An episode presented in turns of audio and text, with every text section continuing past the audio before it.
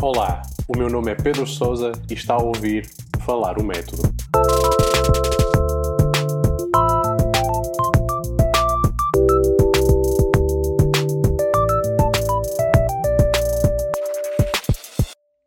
Neste terceiro episódio tenta-se fazer sentido e ciência das grandes e legítimas problemáticas que rodeiam a pandemia de Covid-19, bem como das questões que, ainda que mirabolantes, não se sustêm contra o crivo da ciência. Máscaras, 5G e a guerra biológica. Falemos. O uso de máscara durante uma situação de pandemia apresenta-se provavelmente como o maior ponto de disputa entre profissionais médicos e de saúde pública. Por um lado, diversas fações médicas e mesmo governamentais dispersas pelo mundo apoiam, bem, na verdade, requerem dos seus cidadãos o uso de máscara quando em público. Por outro, a Organização Mundial de Saúde, ou OMS, mantém, à data da emissão deste podcast, a posição que o uso de máscaras se deve cingir unicamente a situações de potencial contacto direto. Resta, então, fazer sentido de toda a informação e contra-informação disponibilizada em massa nos meses em que o Covid-19 se tem espalhado pelo globo. Antes de mais, há que dividir não entre apologistas ou detratores do uso de máscara, mas de entre aqueles que se apresentam contra as razões pelos quais o fazem. Comecemos por esclarecer as diferenças importantes sobre os tipos de máscara em uso e em discussão durante esta pandemia. Antes de mais, temos a classe dos respiradores. As máscaras N95 ou FFP podem ser classificadas como máscaras, mas, devido à construção e aparato de filtração que possuem, são considerados uma classe e nível de proteção superior. De facto, as máscaras N95 obtêm o seu nome pela capacidade de filtração de 95% de matéria aerossol, ou seja, as partículas que estão no ar. Estas máscaras são utilizadas em ambiente hospitalar apenas em condições excepcionais, como esta pandemia de Covid-19. Por outro lado, as máscaras cirúrgicas, constituídas pelo popular TDT, ou tecido não tecido, que se fala tanto agora, são as máscaras de uso corrente em ambiente hospitalar e têm vindo a tornar-se também lugar comum na Ásia. Desde meados da primeira década do século XXI, devido ao aumento da poluição atmosférica, e agora espalham-se pelo mundo durante a pandemia. Antes de mais, TDT é simplesmente um material com as características de um tecido, porosidade específica, que não é obtido por meio de malha. Ou seja, o tecido, nome, não é tecido, verbo. Essencialmente é um composto plástico, geralmente poliuretano. Ambos estes tipos de máscara, no entanto, possuem um limite de utilização. Nas melhores condições, tanto respiradores como máscaras cirúrgicas limitam-se a uma única utilização. Com a salvaguarda, claro, de que o tempo de vida útil de um respirador é substancialmente superior ao de uma máscara. Mesmo assim, há que ter em conta que o aparato de filtração de um respirador pode entupir por acumulação de partículas e mesmo tornar-se prejudicial ou nocivo àqueles que sofrem de condições respiratórias, nomeadamente DPOC, ou doença pulmonar obstrutiva crónica, ou asma. Tecnicamente, máscaras cirúrgicas podem ser lavadas, Contudo, nenhuma recomendação oficial será provavelmente lançada neste sentido, já que, ainda que uma lavagem possa efetivamente eliminar o SARS-CoV-2, outros tipos de patogénios podem manter-se na superfície. Com a agravante que, devido ao processo de fabrico e as características inerentes do plástico, o poliuretano, que as constituem, eh, a temperatura elevada da lavagem eh, pode danificá-las ao ponto de se tornarem inúteis. Isto deixa-nos então a ponderar o último tipo de máscara, ou proteção respiratória, se lhe quiserem chamar, que tem sido discutido nos últimos meses. A chamada máscara de uso comunitário. Ainda que existam três linhas de pensamento sobre o material e a construção destas máscaras, tentemos começar por estabelecer algo que por vezes não é deixado claro. Uma máscara, uma viseira, um fato protetor ou luvas são apenas barreiras mecânicas protegem o ser humano da mesma forma, no nível mais básico, que a pele o faz. Oferecem uma barreira mecânica, uma parede, que pode prevenir o contacto direto com o vírus. Existe, porém, uma questão que tenho a certeza inquietará alguns neste momento.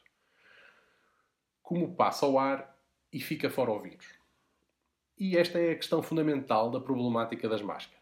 Ainda que seja complexo visualizar diferentes tamanhos no mundo microscópico, tendo em conta que o melhor microscópio óptico alguma vez feito é absolutamente incapaz de observar um vírus devido a propriedades da própria luz, temos de ter em consideração que um vírus tipicamente existe na escala dos 100 nanómetros, cerca de 10 milhões de vezes menor que um metro. E as pequenas moléculas, por outro lado, como o oxigênio molecular que respiramos, o O2, são cerca de 100 vezes menores ainda. Não só isto significa que o oxigênio que respiramos é um milhar de milhão de vezes inferior ao metro, sim, é bastante, mas também que é microscópico o suficiente para, entre outras coisas, atravessar a membrana alveolar pulmonar no fenómeno tipicamente chamado respiração. Quedam daqui algumas questões, claramente. Primeiramente, não. O uso de máscaras cirúrgicas ou de uso comunitário não causa dispneia ou qualquer outro tipo de dificuldade respiratória.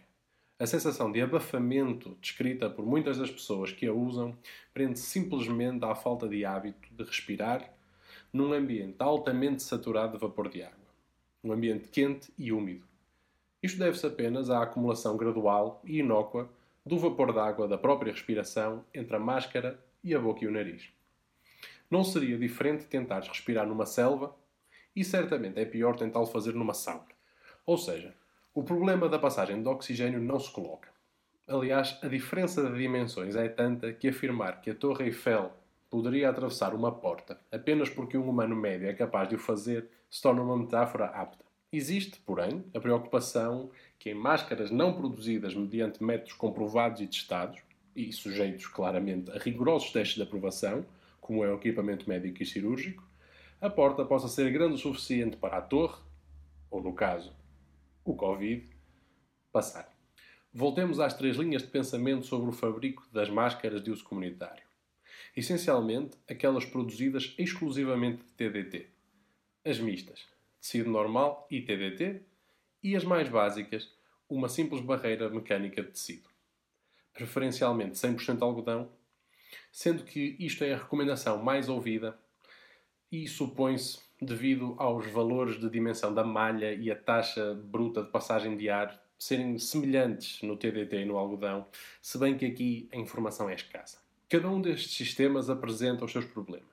Primeiramente, as máscaras exclusivamente de TDT, construídas em ambiente doméstico ou de grau não médico, apresentam todos os problemas e vantagens também, claro, acima descritos sobre o TDT com a agravante da falta de supervisão e do standard de manufação. As máscaras de algodão sofrem da capacidade inata do tecido de acumular vapor d'água. Isto facilita largamente o acoplar de gotículas infectadas ou não e a permanência do vírus na estrutura da própria máscara, podendo depois ser transmitido caso o tecido venha a entrar em contacto com a boca ou com o nariz. As máscaras mistas, essencialmente, apresentam-se como uma alternativa na qual o filtro TDT, e sim, uma curiosidade, os filtros de café são TDT, pode ser descartado e a estrutura da máscara lavada e reutilizada. Contudo, as questões da eficiência e da eficácia de todas estas soluções, sobretudo se administradas num ambiente no qual o seu melhor uso não é possível, ou então mesmo conhecido, podem levar a aumentos indesejados da chamada falta de sensação de segurança, que é várias vezes repetida pela Direção-Geral de Saúde como sendo problemática. A acrescentar a isso, os recursos limitados para, para a produção das máscaras N95 e das máscaras cirúrgicas faz com que os recursos tenham de ser isolados para serem garantidos para que aqueles que absoluta e imperativamente necessitam delas, os profissionais de saúde e aqueles que se encontram na linha da frente, possam ter acesso a essas máscaras.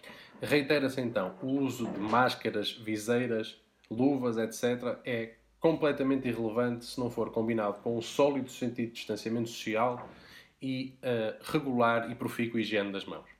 Para o cidadão comum, aliás, o uso de luvas é fortemente desaconselhado, pois a sua utilização é mais complexa e específica do que se possa imaginar e o seu uso aumenta o risco de contágio. Para terminar, então, o que fazer tudo isto? Serão as máscaras eficazes? Bem, os números relativos à pandemia de Covid-19 são muito escassos e pecam por falta de análise e processamento.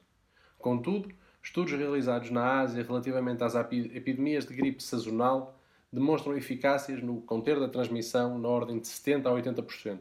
Também durante a epidemia de SARS, foi razoavelmente estabelecido que o uso da máscara é um meio eficaz de controle da propagação. E provavelmente pela questão que ainda não falamos. As máscaras, mais do que protegerem o próprio, são excelentes barreiras para proteger outros.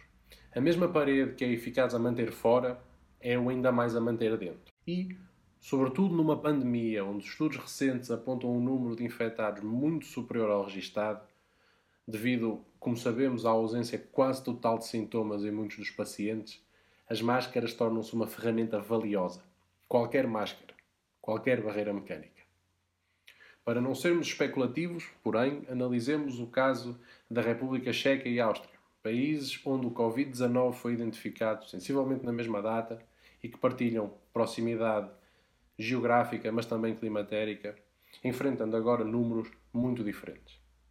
Ainda que os números não sejam milagrosos, todos os países que forçaram o uso generalizado de máscara, como a República Checa, Singapura, Hong Kong ou Taiwan, tendem a não ter dispersões de propagação tão negativas como aqueles que optaram por não o fazer. Isto dito, o uso de máscara, mas também o isolamento social, a higienização das mãos e, sobretudo, a responsabilidade de cada um são fatores importantíssimos nos tempos que se avizinham para a terceira fase de contenção do Covid. Falemos agora da impressionante problemática do 5G. Como ávidos utilizadores de dispositivos móveis, certamente estamos cientes dos conceitos de 3 e 4G, as duas normas de serviço celular em uso atualmente. A quinta norma, o 5G, é agora alvo de uma controvérsia inexplicável. Em ciência existe uma aversão monumental em declarar que algo é impossível. Afinal, no campo teórico, é possível que a qualquer momento uma flutuação no campo de Higgs aumente de tal forma a entropia do universo que parte dele simplesmente colapsa para fora da própria existência. Não é isso que estamos aqui a analisar e tentarei ser muito claro. Estou tão absolutamente confiante que 5G não transmite Covid-19 como estou certo que se abrir a minha janela e saltar, não voarei, mas a gravidade tratará de me precipitar três andares até ao chão. No exercício provavelmente fútil, mas ainda assim académico, de entreter esta ideia peregrina, pensemos que, antes de mais, existem dois tipos de 5G diferentes. Qual deles será o responsável? Pergunto-me agora. Ambos emitem em espectros previamente utilizados. O chamado 5G lento, ou sub-6, emite numa frequência essencialmente paralela ao Wi-Fi que, como sabemos, não é responsável pela transmissão de nada. E o 5G é rápido, emite na chamada millimeter wave, ou onda milimétrica, e sim, este comprimento de onda é novo no uso comercial, isso não pode ser duvidado. Deve ser este, só pode ser este o perigoso. Exceto que este espectro de emissão é usado largamente pelas plataformas de comunicação militar e de aviação. Aliás, o progresso do 5G foi quase parado na Índia devido às interferências com o equipamento militar indiano. Mais. E, por favor, peço que tomem comigo o comprimido vermelho. O espectro de emissão do millimeter wave é tão relativamente próximo à radiação visível que o seu comportamento é semelhante no que diz respeito à dispersão. Árvores, prédios, postes, o próprio corpo humano é tão opaco ao millimeter wave que este é basicamente incapaz de percorrer mais 30 metros numa cidade. Considerando a escassez de implementação de millimeter wave 5G, gostaria de ser o primeiro a afirmar que efetivamente é este modo de transmissão. Por esta altura estaria tudo resolvido. Por favor, não saia à rua, muito menos às redes sociais, a pedir a queima ou desmantelamento de antenas 5G. Porque senão, tenho, na minha melhor opinião científica, pedir a todos para eliminarem tudo o que emite radiação do espectro eletromagnético. Afinal, qualquer um deles poderia ser responsável. E não se esqueça que isto inclui telemóveis, claro, televisões, frigoríficos e computadores, uh, o sol, obviamente, as árvores, uh, todos os animais de estimação e bebés. Todas estas entidades emitem radiação do espectro eletromagnético. Como tal, fator potencial de transmissão, quem sabe? Foquemos-nos agora na mais séria das acusações da pandemia, que se trata de uma guerra biológica. Antes da exploração científica, peço um momento para a reflexão. A CIA, MI6, Mossad, KGB e toda a quantidade sem fim de agências e agentes especiais não conseguiram, até à data de hoje, associar esta pandemia a qualquer tipo de ação humana. Milhares de cientistas espalhados pelo mundo estudam este vírus há meses. Uma equipa australiana publicou uma análise completa do genoma, do material genético deste vírus, semanas depois do seu anúncio. E ninguém conseguiu, até à data, associar o vírus a qualquer tipo de ação humana. O fenómeno de Occam's Razor descreve que, na maioria das situações, a explicação mais simples é a correta. No ensino da medicina, é propagado o adágio de procurar cavalos, não zebras. Procurar o que é simples, óbvio, observável. Nada aponta para que o Covid-19 seja uma fabricação humana, ou mesmo uma modificação que tenha corrido mal. Basta analisar a proveniência dos rumores para identificar uma clara guerra de acusações entre Estados Unidos e China. Aliás, o primeiro rumor a ganhar relevância originou-se na plataforma WeChat principal plataforma social chinesa, e apontava que o Covid era um vírus introduzido em solo chinês pela CIA. No entanto, toda a evidência já colecionada sobre este vírus aponta para um facto muito simples. Existiu uma zoonose entre espécies e o ser humano foi contagiado por exposição a tecidos infectados de um outro animal. Aliás, todo o alarido e especulação em torno da origem do Covid-19 distrai a atenção do local onde ela deveria estar absolutamente focada a origem do coronavírus, que se espalha agora pelo mundo, pode ser localizada a um único mercado específico em Wuhan, na China. As políticas de higiene, as práticas de consumo, toda a permissão e legislação em torno daquilo que é possível capturar, negociar e consumir na China deixa portas abertas à propagação de várias doenças, sobretudo os coronavírus, SARS, MERS e agora o Covid-19. Todas estas epidemias surgiram em condições semelhantes nos wet markets da China. O jogo de culpas é irrelevante. O racismo contra a população chinesa é irrelevante. Apenas os factos científicos têm relevo agora. A distração do jogo de acusações que vivemos tem de cessar. Sabemos onde o coronavírus começou e os jogos de política e desinformação apenas abrem a porta ao esquecimento do porquê desta pandemia ter começado e como evitar que ela se repita, pois nós sabemos fazê-lo. A informação é quando todos os outros mecanismos de resposta falham, a única corda que pode guiar e informar as decisões que indivíduos, corporações e governos tomem. Preservemo-la. Este foi o último episódio dedicado ao coronavírus do podcast Falar o Método. Obrigado por ouvir. Até para a semana.